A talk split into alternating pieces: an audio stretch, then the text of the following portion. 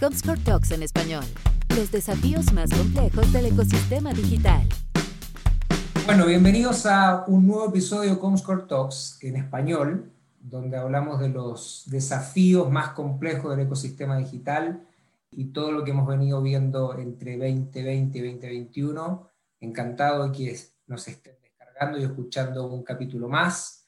Soy Leonidas Rojas, director de Comscore para el Cono Sur de Latinoamérica. Y en este nuevo capítulo vamos a hablar de una compañía muy especial para la región. Vamos a hablar de la compañía de e-commerce más grande de Latinoamérica. Vamos a hablar de sus retos, vamos a hablar un poco su historia, su estrategia de datos, y mucho más. Y encantado de tener a Jan Summers con nosotros, el CMO de Mercado Libre. Jan, gracias por tu tiempo. Qué bueno tenerte acá. Hola Leo, ¿cómo estás? Un placer. Gracias por la invitación. Encantado de estar contigo.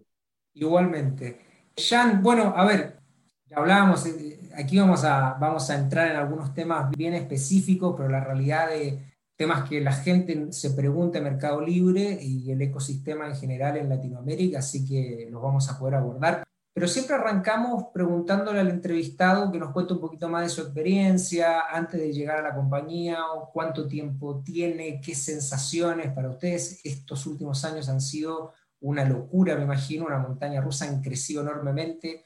Cuéntanos un poquito de tu experiencia, cómo te sientes y cómo va todo ahí. Bueno, te cuento un poquito. Yo vengo de una extracción más, más tradicional, vengo a hacer una carrera en consumo masivo, haciendo marketing de consumo masivo. Casi toda mi carrera en PepsiCo, empecé en, Argentina ya por mediados de los 90 y después hice un recorrido por México, por Estados Unidos, por, por el Reino Unido. Pero también lo fui mechando con algunas experiencias. Por ejemplo, a fines de los 90 fui un emprendedor fallido en la primera ola de Internet. Intenté hacer un, marketplace, business to business, 7x24.com, eh, que duró un par de años.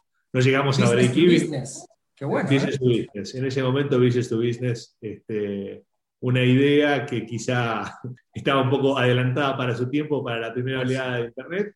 Y después volví a hacer mi carrera en PepsiCo y tuve la suerte de entrar a Mercado Libre hace casi nueve años. Cuando todavía estaba viviendo en Reino Unido, me invitaron a unirme para manejar el negocio del marketplace. Eh, venía a manejar la, unidad de negocio del marketplace, que es la, la unidad de negocios de e-commerce.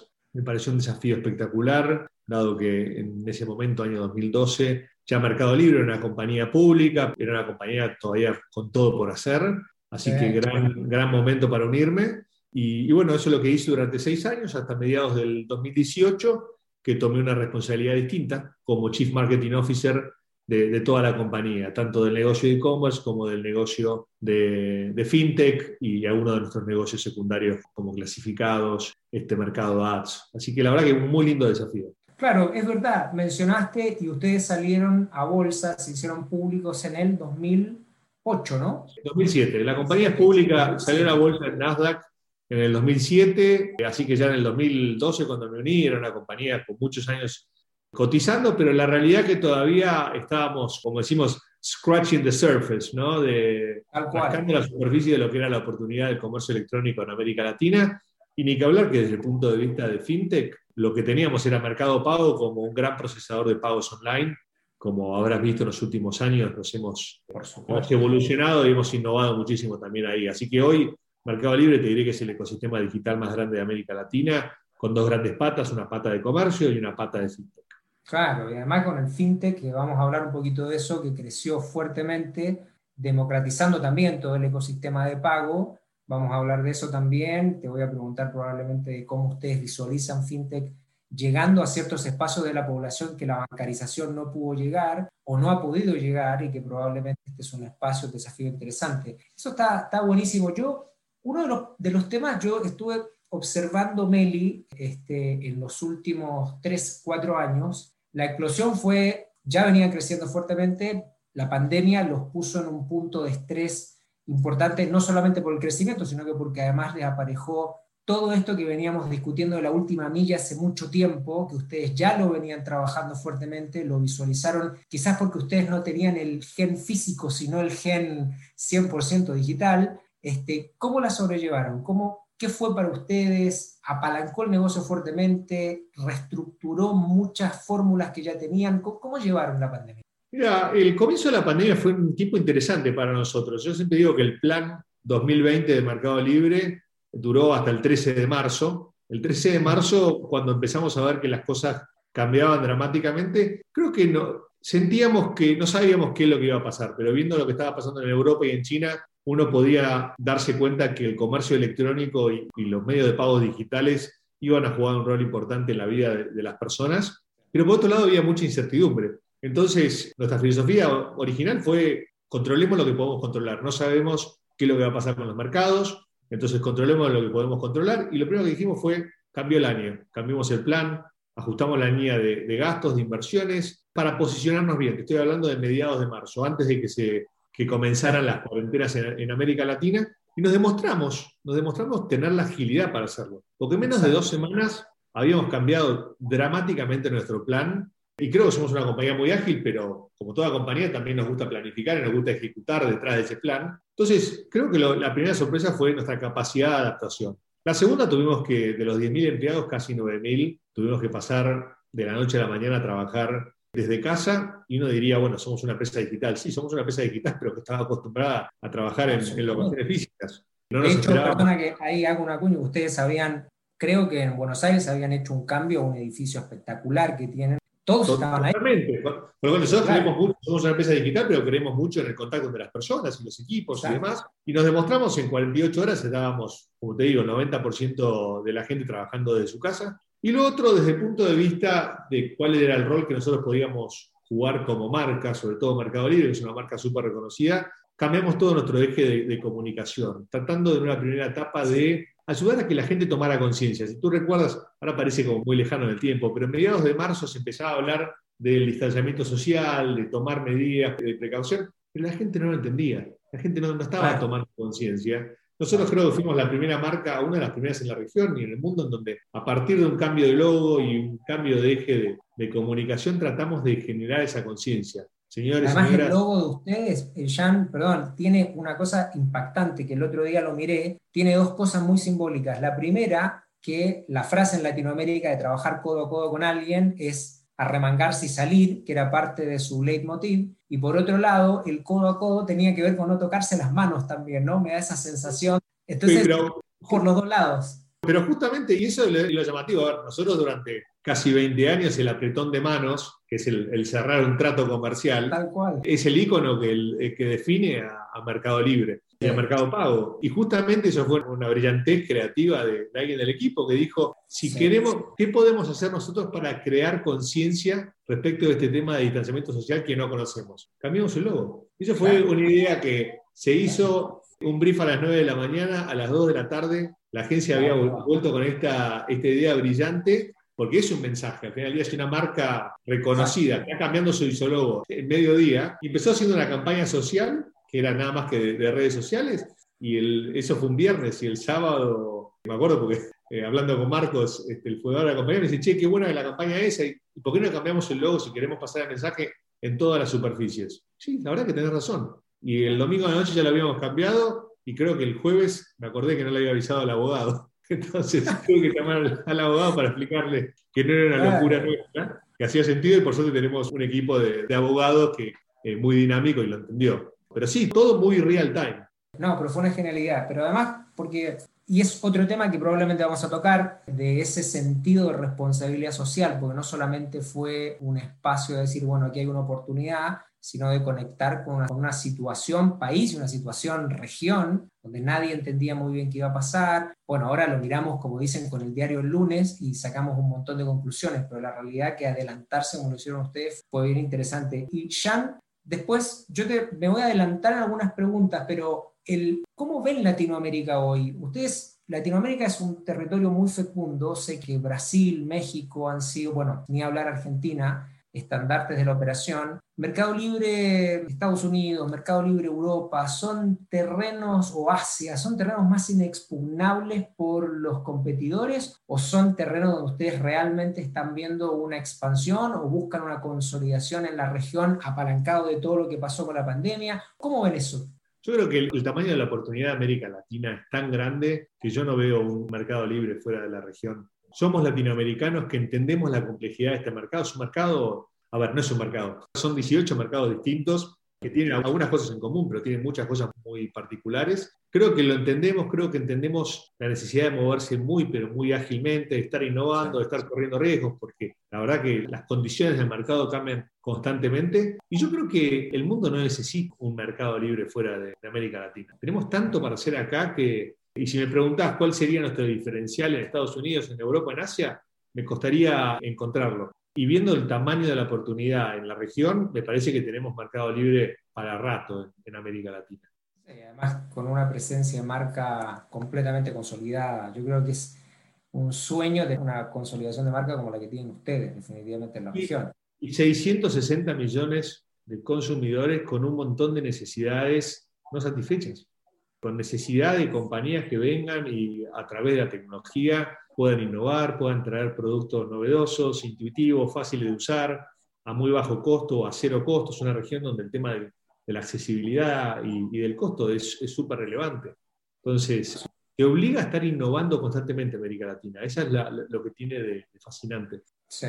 Bueno, es un espacio interesante. Yo te preguntaba por Norteamérica, te preguntaba por otras regiones, porque también probablemente la consolidación de Latinoamérica como un territorio fecundo para el e-commerce, también todo el empuje, ustedes han sido parte 100% de eso, genera una presión, genera una presión porque además la misma pandemia transformó al retail físico, por ejemplo, una necesidad forzosa de empezar a hacer un proceso de, de distribución, de venta, digamos, digital, con todos los desafíos de última milla y que eso supone que probablemente ustedes ya lo tenían bastante solucionado, pero empiezan a ver otros players que miran acá con ambición. Amazon empieza a ver una Alibaba que también de una u otra manera está en constante, digamos, potencial desembarco. ¿Eso para ustedes qué es? ¿Es un efecto positivo de apalancamiento, un desafío más para consolidarse? Ya me dijiste que es consolidación en la región, pero ¿cómo ven esa competencia?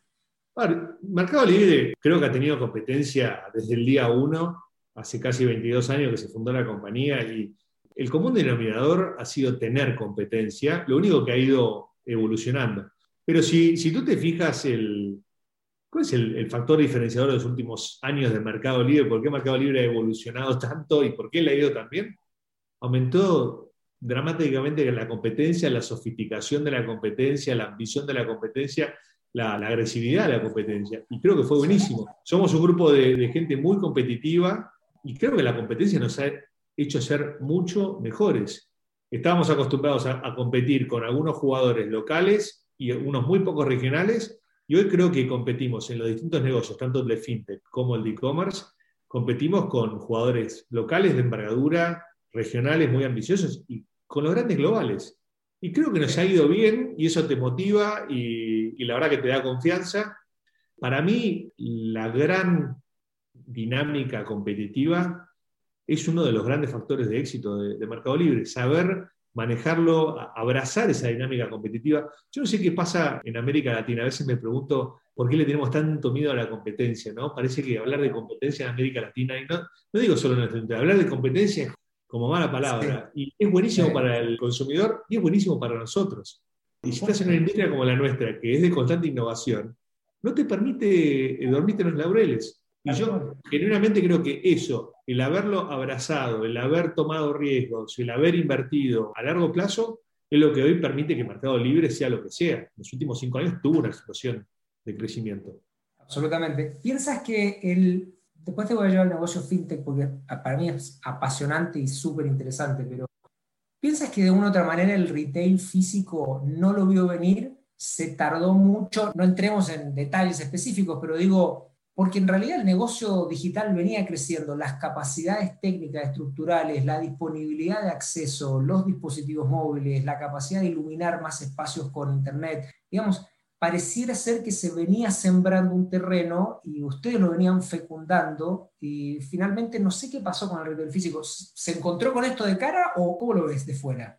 Mi lectura es que creo que ya sea el retail físico o la banca tradicional o casi cualquier industria, creo que es muy difícil cambiar. Es muy difícil para cualquier organización cambiar. Yo siempre digo que lo que le juega en contra a las compañías tradicionales es el legacy. El legacy, los sistemas legacy, las estructuras organizacionales legacy, las formas de operar legacy, la cultura legacy, los sistemas legacy y la cultura legacy. Es, Y, es muy difícil, perdón, y los sistemas de incentivos, porque los sistemas de incentivos de cualquier manager profesional difícilmente te permiten tomar las decisiones de largo plazo que siempre tienen un costo a corto plazo que te ayuda a hacer esa transición. Y más todavía cuando todo esto que yo estoy llamando legacy es lo que te hizo ser exitoso.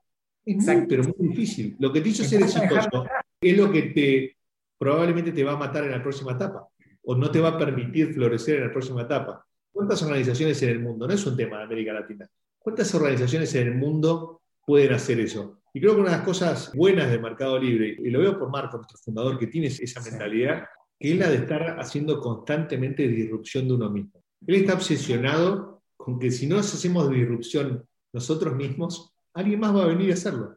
Entonces, estamos todo el día, después de 22 años, haciendo nuestro mejor esfuerzo para nunca transformarnos en el jugador incumbente. Porque el día que nos transformemos en el jugador incumbente, estamos complicados. Sí, lo escuché a Marcos hace poco en una charla que dio para una radio o para un programa de podcast, no sé si fue, pienso que pudo haber sido Reino Unido, Australia, por el, por el acento del... Era Reino Unido. El de, era Reino Unido, y decía eso, me quedó, seguimos, seguimos teniendo la mentalidad del primer día. A pesar de cómo crecimos, seguimos teniendo la mentalidad del primer día, y es muy decidor, es muy decidor porque te mantiene alerta, te mantiene alerta. Uno de nuestros principios culturales es emprender tomando riesgos. Es una mentalidad, es un mindset que está todos los días. Y no digo que sea fácil, y no es fácil porque ya no somos la empresa del garage. Es una empresa que el año pasado comenzó con 9.000 empleados, terminó con 16.000, este año va a terminar probablemente cerca de 35.000 empleados. Es un trabajo muy activo que uno tiene que hacer para mantener ese ADN emprendedor en una organización que, que crece tanto.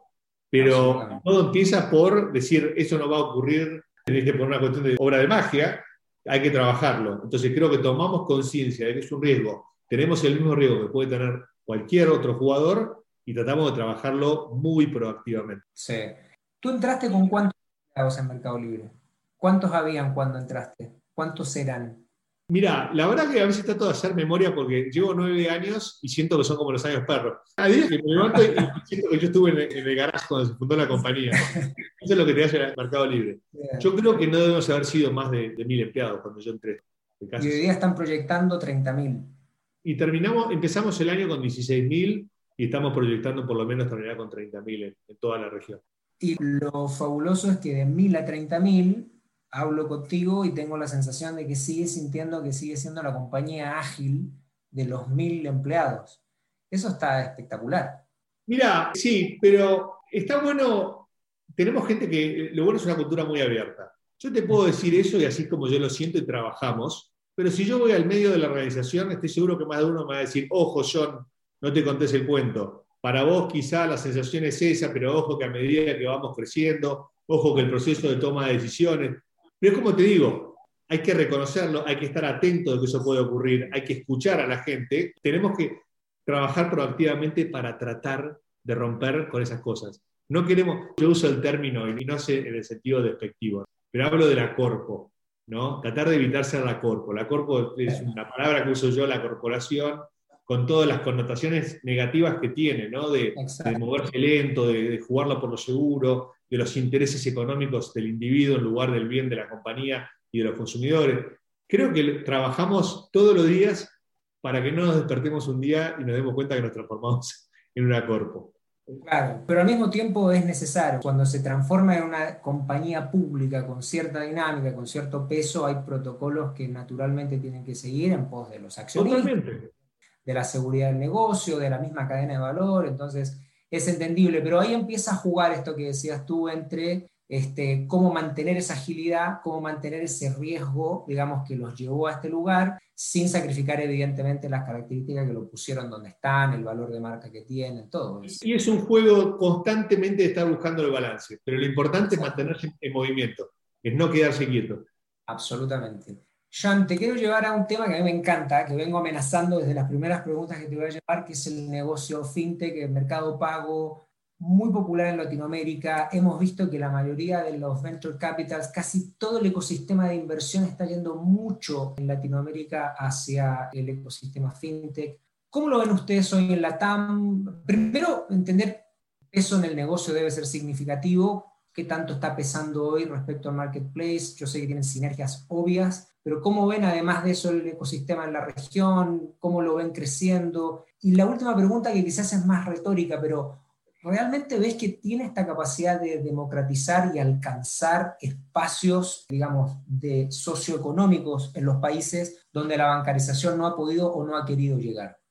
A ver, em, empezando por, la primera parte de la pregunta. El mercado pago lleva muchos años de muchísimo crecimiento, los últimos años a, triple dígito. Sigue pesando todavía una parte minoritaria dentro del negocio de mercado libre, porque tenemos la suerte que el negocio de comercio electrónico está un poco más avanzado, pero sigue estando todavía en pleno apogeo. La penetración del comercio electrónico antes de la pandemia era más o menos del 5% promedio en la región, ahora debe estar más cerca de 9-10%, pero que es muchísimo pero todavía lejísimos de los países más desarrollados ya están arriba del 20. Entonces, tenemos la suerte de estar en un negocio más maduro, pero todavía de alto crecimiento como comercio electrónico, y fintech que, que viene tratando de hacer catch-up, y todavía con una oportunidad infinita.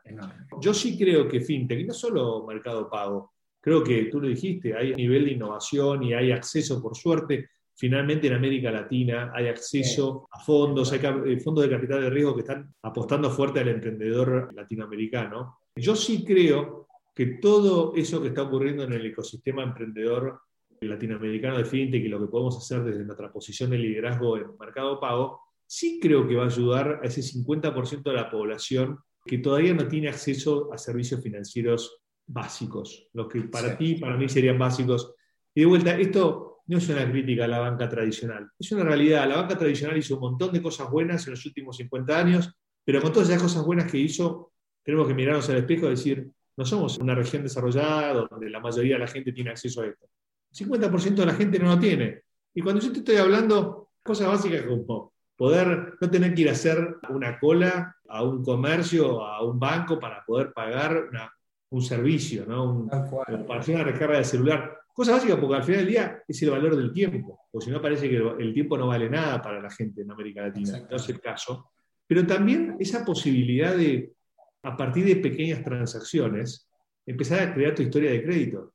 Uno de los grandes problemas de América Latina es que la gente y las empresas no tienen acceso a crédito.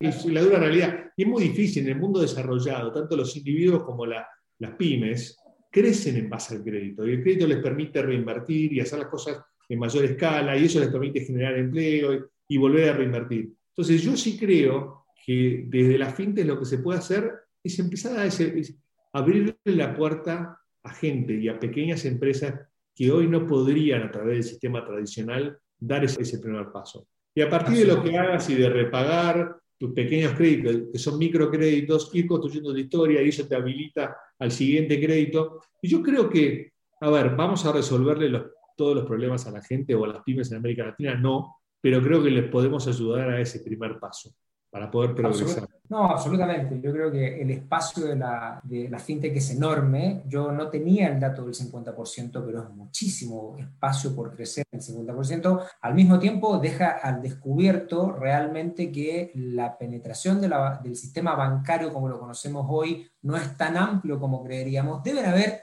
particularidades país a país. No, no tengo el dato acá, obviamente, pero me imagino que sigue siendo muy amplio. Y aquí te hago una, una pregunta, a ver, proyectando algo. ¿El ecosistema fintech terminará concentrándose un poco en algunos players como ha venido pasando o crees que esta atomización va a seguir unos años más? Te digo porque he visto mucho espacio de crecimiento, particularmente por lo que tú nombraste, lo conecto para todos los que están escuchando, si tienen la, la posibilidad hay un estudio que sacó, no sé si el Banco Interamericano de Desarrollo hace muy poco, que habló de que el ecosistema capital de riesgo invirtiendo en Latinoamérica, primero dos cosas que me parecieron espectaculares, una, FinTech, dos, Argentina, el nivel de captura de esa inversión y de startup naciendo de Argentina es impresionante. Y te lo pregunto porque quizás al haber más capital, va a haber más atomización, se concentrará, seguirá así, beneficiará. ¿Cómo lo ves el ecosistema? Ya, yo creo, Mercado Pago creo que es una de las pocas, si no la única fintech que hay realmente de escala regional y aparte que ofrece como toda la gama de productos. Creo que si tú te fijas, en todo lo que son los startups que han surgido en toda la región, no solo en América Latina, Brasil está súper activo, Colombia, México, tienden a especializarse o arrancar en una línea de producto. Pagos dispositivos móviles, o créditos de consumo, o créditos a, a pymes, o la billetera digital, o una cuenta digital. ¿ok? Pero lo que pasa naturalmente es que después van expandiendo. Arrancan por uno de esos ejes, pero después tienen que expandir su rango de productos, porque para poder tener un negocio sustentable creo que necesitas tener un rango de productos más grande. Pero aparte, porque el usuario también lo que necesita es alguien que le resuelva todos los problemas. ¿no? En algún momento, buenísimo que uno me resuelva el crédito personal y otro me resuelva la tarjeta de crédito y otro me resuelva la billetera digital. En algún momento la gente quiere conveniencia entonces me parece que va, a ocurrir un proceso, pero más que, necesariamente de consolidación, yo creo que va a haber muchísima competencia, muchísima, pero de jugadores que dejan de competir en una sola línea de producto y se expanden a ofrecer todo. Y a mí me parece que es súper sano. Yo me cuesta visualizar en el mediano, incluso en el mediano plazo, en el corto seguro que no, pero incluso en el mediano plazo me cuesta visualizar que haya una consolidación. Yo creo que todavía hay mucho espacio para crecimiento expansión horizontal de líneas de producto y veremos de acá a 5 años, 10 años, a ver si se da algún proceso natural de consolidación. Pero hoy es fascinante la cantidad de startups que están surgiendo en el mundo fintech, que es fascinante en América Latina. Bueno, ustedes tienen un apalancamiento natural también con el negocio business to business y de todos los que quieran ingresar al marketplace, porque by the way no lo hablamos antes, pero no solamente es la palanca del consumidor final, sino que Mercado Libre ya se transformó en un vehículo de comercialización natural del el retail tradicional. Entonces, ahí hay, y, y, a todos aquellos microemprendedores que necesitan el crédito también en esa fintech business to business. Entonces, el recorrido es casi completo. Totalmente, nosotros tenemos dos grupos naturales de usuarios a los cuales servimos, uno que es un usuario individual en su rol de consumidor, otro que es la pequeña y mediana empresa, el microemprendedor en su rol de rango, y también está el que le servimos ambas facetas, ¿no? porque todos los que trabajamos en algo al mismo tiempo somos consumidores. Entonces creo que nuestro rango de productos, fintech y también de e-commerce y de clasificados y de mercado ads, la verdad que trata de ir satisfaciendo todas esas distintas necesidades y sí, tratás de transformarte en un one-stop ¿no? destination. Te quiero resolver la mayor cantidad de casos de uso posible. Eso es mejorar la calidad de, vida finalmente del consumidor. Es eso, es ganar tiempo. Jan, Comscore está muy involucrado en el tema de, de, datos a nivel global, en Estados Unidos, en la TAM también, particularmente en el ecosistema digital. Ustedes hace poco, no sé si hace poco, hace un tiempo ya, pero han consolidado Mercado Ads como una división interesante, una división innovadora. ¿Cómo ven Mercado Ads dentro del de Mercado Libre, en la región? Yo sé que esto ha sido ya algo que se ha implementado a nivel global, pero es algo que toma cada vez más importancia en el negocio. Si me cuentas un poquito de eso, porque también probablemente quienes están más conectados con Comscore van a interesarse por esta unidad de negocio en particular, que es bien interesante de ustedes. Totalmente. Yo creo que mercado ads existe hace más de 10 años, eso es lo interesante, pero creo que recién en los últimos dos años, tres años, le empezamos a encontrar la vuelta desde el punto de vista de producto, realmente entender la necesidad de los distintos grupos de advertisers, que primero empezaron siendo los propios vendedores de, Mercado Libre que querían hacer resaltar sus productos, pero después en los últimos dos años empezaron a aparecer ¿no? las marcas, primero vendiendo dentro del Mercado Libre y después buscando llegar audiencias muy calificadas.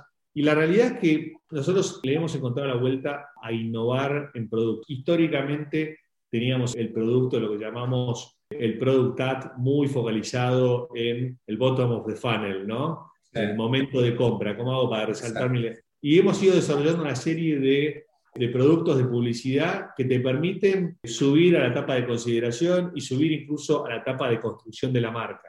Y eso en cuanto los pusimos ahí afuera y los empezamos a optimizar, vimos que había una demanda natural de todos los grandes eh, advertisers y la verdad que en los últimos dos años Mercado Ads ha tenido un crecimiento muy pero muy fuerte y yo creo que va a jugar un rol súper importante, súper, súper importante en los próximos años de, Mercado Libre.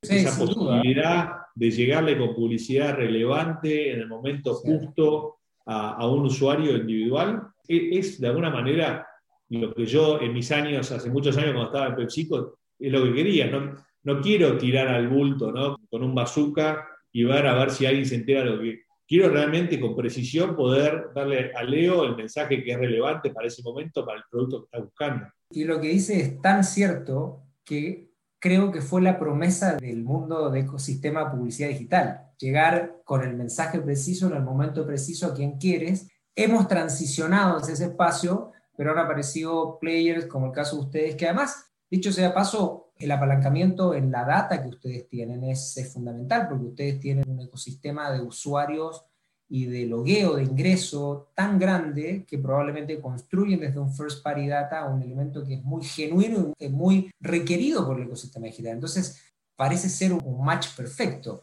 Totalmente, y lo otro que ocurre es que cuando, también hemos trabajado mucho en mejorar la experiencia de usuario, tanto de los compradores en el negocio de e-commerce como de, los, de los pagadores o en el negocio de fintech, ¿no? y cuanto más te use, más recurrencia y más los conoces y más casos de uso vas descubriendo, más situaciones. Entonces, la realidad es que todo eso hace que la, solución sea, la solución que vas desarrollando, sea cada vez más relevante para los usuarios. Jan, ¿ustedes son una compañía de datos? ¿Se mueven 100% de los datos? Yo te lo pregunto porque conectado con lo que estábamos hablando antes, tiene una audiencia conectada gigante. Las propuestas surgen desde los datos, cómo se manejan con los grandes volúmenes de información que tienen, son parte relevante del éxito, porque al final del día los grandes ganadores en los últimos 10 años en el ecosistema digital son las compañías tecnológicas. Y ustedes son una compañía tecnológica, me da la sensación, como no sé si por ADN de definición, pero lo son hoy. ¿Cómo ven esa relación con los datos? Después te conecto con una segunda pregunta del tratamiento de los datos, pero ¿cómo se ven hoy ahí? Yo creo que hemos ido avanzando bastante. Todavía a veces uno mira de afuera ¿no? al, al mercado libre, a la industria y dice, esto es un poco como la NASA. Y, no creo que sea tan así. La realidad es que es complejo manejar el volumen de datos que, nosotros manejamos. Hemos, ido aprendiendo a utilizarlo. Yo siempre digo, creo que si usamos hoy el, 5% de la data que, que, tenemos, debo estar siendo optimista, ¿no? Creo que se habla mucho del Big Data y, todo el mundo está como obsesionado con el Big Data, pero lo hablaba el otro día en, una charla con alguien. Creo que a la mayoría de los negocios todavía lo que le falta es manejar bien el small data, ¿no? Que es, no necesitas ser mercado libre para tener data de tu negocio. Creo que hay cualquier negocio hoy en día, incluso una pyme, tiene datos que no está utilizando de manera inteligente, ¿no? De, para poder primero entender qué dinámicas están ocurriendo en su negocio, identificar oportunidades, es decir, algo más, un análisis de datos más descriptivo, ni que hablar para las partes predictivas. Creo que en general en el mundo todavía no estamos, la, gran mayoría de las compañías no está en, esa etapa. Creo que están todavía en la etapa del small data, de ver qué, qué hacer, cómo se hacen las preguntas correctas.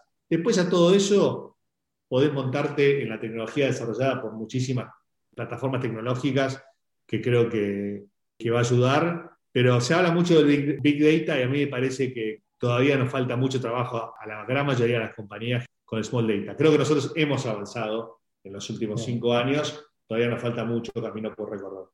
Imagínate, es interesante escucharlo un player como ustedes. Sí, yo he escuchado la obsesión del Big Data, la charlo, no sé si a diario, pero con cierta frecuencia, y es verdad, hay un gap importante en la interpretación de los datos. Navegar ahí en un océano de datos no significa tener más. Es, exactamente, creo que se confunde. Y creo eh, de, vuelta, cuando uno ve, cuando ve estas transiciones a, cosas tan nuevas, trata de agarrarse ¿no? de, los conceptos que parecen novedosos y con la mejor de las intenciones, pero creo que a veces la gente se, se termina mareando en estos procesos de transformación digital y trata de llegar al final del camino tomando un shortcut. No hay atajos. La realidad es que uno tiene que hacer el trabajo y se empieza con lo que uno tiene y con las preguntas correctas y entender qué es lo que está pasando con el negocio, y a partir de un buen entendimiento de eso, después empezás a montar algunas otras herramientas. Pero creo que, que se tratan de buscar soluciones mágicas y también hay mucha gente vendiendo soluciones mágicas que no existen. Es verdad, esa me encanta porque uno ve cada gurú todos los días y, ojo, no estoy haciendo nada en particular, pero digo, cada uno vende su historia como quiere pero hay que tener ojo con el tratamiento de los datos también, porque, bueno, sobre todo estamos en un momentum de GDPR, compliance, donde la gente también requiere de las tecnológicas un tratamiento de los datos mucho más este, trabajado, un respeto a la privacidad de los datos, entonces eso tiene mucho sentido. Jan, yo para ir, vamos a ir cerrando ya, porque me parece que ha sido interesantísima la charla, pero quiero llevarte un terreno más personal. ¿Cómo te mantienes al día? ¿Estás todo el día full? ¿Llevas nueve años con Mercado Libre? ¿La compañía está en un momento cada vez más demandante? charlo contigo, hablo y me doy cuenta que mm, estás manejando no solo el tema desde el producto, sino que estás manejando el ecosistema, tendencias, seguramente ustedes como management team están viendo también y anticipando tendencias. ¿Cómo te queda tiempo para capacitarte, para seguir entendiendo de todo el ecosistema Mercado Libre de negocios en lo que están? ¿Lo lees el fin de semana? Antes de... Eh, me, río porque habría que preguntarle a, a mi esposa. A ver, eh, no quería cuando, tocar el tema. Cuando entré, cuando entré a Mercado Libre hace nueve años, creo que lo que más me llamó la atención o casi que me fascinó fue esa sensación de que la curva de aprendizaje iba a ser de 90 grados en el año 1. Dije, esto realmente es tirarme a la pileta. Por un lado, dije, estos locos están dispuestos a, a contratarme a pesar de que vengo de un background distinto wow, qué locos que están. Eso fue un poco la primera sensación, pero lo segundo fue, qué fascinante, porque también uno tiene que estar dispuesto a venir y exponerse a cosas nuevas. Y eso a mí realmente me fascinó, el desafío intelectual me fascinó. Ahora, la parte naif mía fue pensar que yo iba a ser el año 1.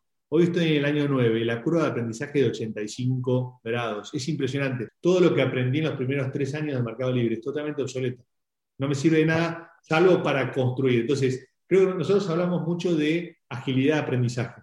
La agilidad de aprendizaje te requiere no solo aprender cosas nuevas, sino olvidarte de cosas que ya pasaron a ser obsoletas. ¿Cómo lo hago yo? Yo todas las noches, todas las noches de los siete días de la semana, me paso una o dos horas leyendo de temas diversos. Estoy suscrito a muchísimos newsletters de la industria y bastante amplio. Estoy, leo muchos libros, estoy suscrito a revistas. Mi mujer me dice, flaco, ¿en qué momento para? Pero bueno, por otro lado es fascinante intelectualmente y también lo que ocurre es que dentro del equipo extendido de liderazgo es parte del ADN. Nos compartimos todas las noches en, el chat, nos compartimos artículos y, son de temas que tienen que ver con el negocio hoy o son temas interesantes de futuro que no tienen nada que ver. Y creo que existe ese, constantemente nos vamos compartiendo temas interesantes y genera temas interesantes de conversación dentro del equipo de liderazgo. No hablamos solo del negocio de hoy, sino que tratamos de dedicarle algo de tiempo qué tendencias hay, qué, estamos viendo en China, qué estamos viendo en Europa, qué estamos viendo en Estados Unidos. ¿Cuál de esas tendencias podría llegar a América Latina? ¿Cuál podría ser relevante? ¿Cómo va a llegar a América Latina? Porque vos podés ver la tendencia, pero no va a tener el mismo impacto en América Latina.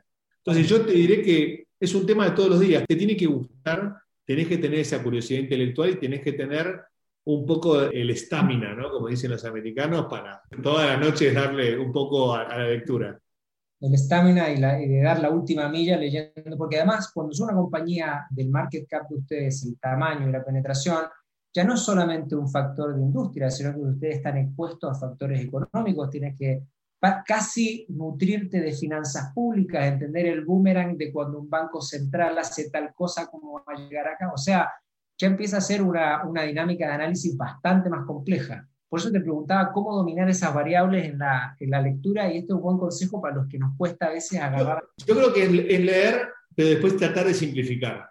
Yo eh, creo que tratamos de leer mucho para, de vuelta, para satisfacer esa curiosidad intelectual, pero después tratar de simplificar a las cuales son las pocas cosas que son relevantes para este momento. Y hay algunas que las dejamos parqueadas para revisémosla de vuelta el año que viene, porque tampoco se puede atacar muchas cosas al mismo tiempo. Creo que una cosas que tiene bueno Mercado Libre y que habla de nuestra disciplina a la hora de ejecutar, nuestra capacidad de ejecutar, es constantemente estamos tomando decisiones duras de qué dejamos de hacer. Entonces, la cantidad de oportunidades que nos aparecen son infinitas. Que si las mirara cada una individualmente, iría detrás de cada una de ellas. Y lo difícil para nosotros no es decidir qué hacer, es decidir qué no hacer. Y tener la disciplina y la paciencia para decir, este tema, revisémoslo de vuelta dentro de 6 o 12 meses, porque hoy no es prioritario. Qué buen concepto ¿eh? y qué interesante. Bueno, un lujo de posición, evidentemente, pero también no es fácil despojarse y dejar ir proyectos que parecen que van a ser de la corona, pero bueno. Créeme que nos cuesta un montón. A mí individualmente también me cuesta, pero bueno, es una disciplina que hay que tener. Jan, última pregunta. ¿Qué proyecto te apasiona en los próximos dos meses, lo que estás, ya sea Meli, personal, ya sea que dijiste, quiero correr 10K y voy a pasar a 15K, ¿en qué está Jan Summers en los próximos 12 meses como proyecto? ¿O puede ser ambos? Eh, mira, fuera de, Emilia, a mí me fascina el tema de la, educación, la educación en, en, América Latina y particularmente la educación emprendedora y de finanzas personales.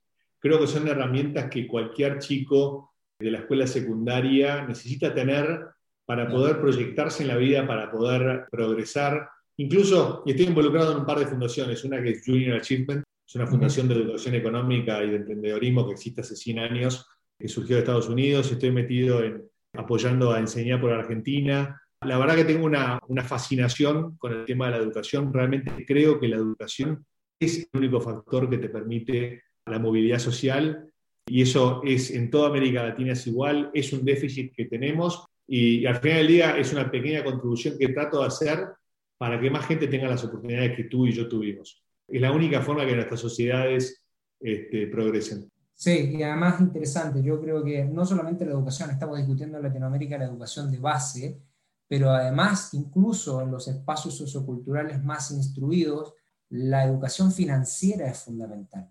Y, ese espacio me, llama mucho la atención, digamos, no sabía que estabas en esa parte de fundación y me, encanta y estaría buenísimo. ¿Nos puedes repetir cuáles son para que la gente pueda... Una, una, es Junior Achievement, es una fundación con presencia en más de 100 países, está en toda América Latina.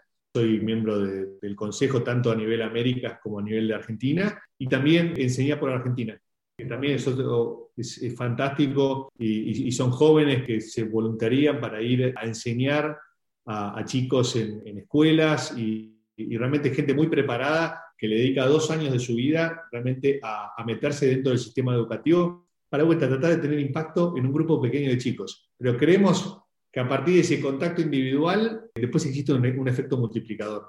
Es transformar la educación desde la base, no desde la mega estrategia, sino desde la base, cerca de los chicos. En ambos casos, ambas fundaciones tienen eso en común, es acercarse al chico, todo empieza por los chicos y trabajando muchísimo con los docentes.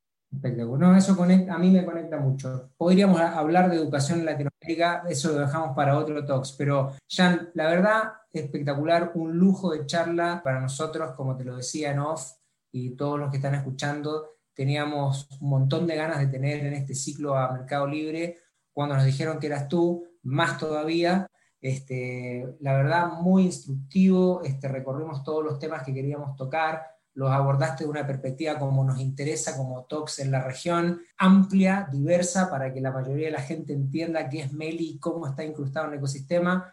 Te agradecemos un montón. Leo, gracias, un placer y nos juntamos cuando quieras hablar de educación. Absolutamente, esa te la voy a cobrar cuando esté por Buenos Aires. Un abrazo enorme. ¿eh? Un abrazo, gracias. Comscore Talks en español. Los desafíos más complejos del ecosistema digital.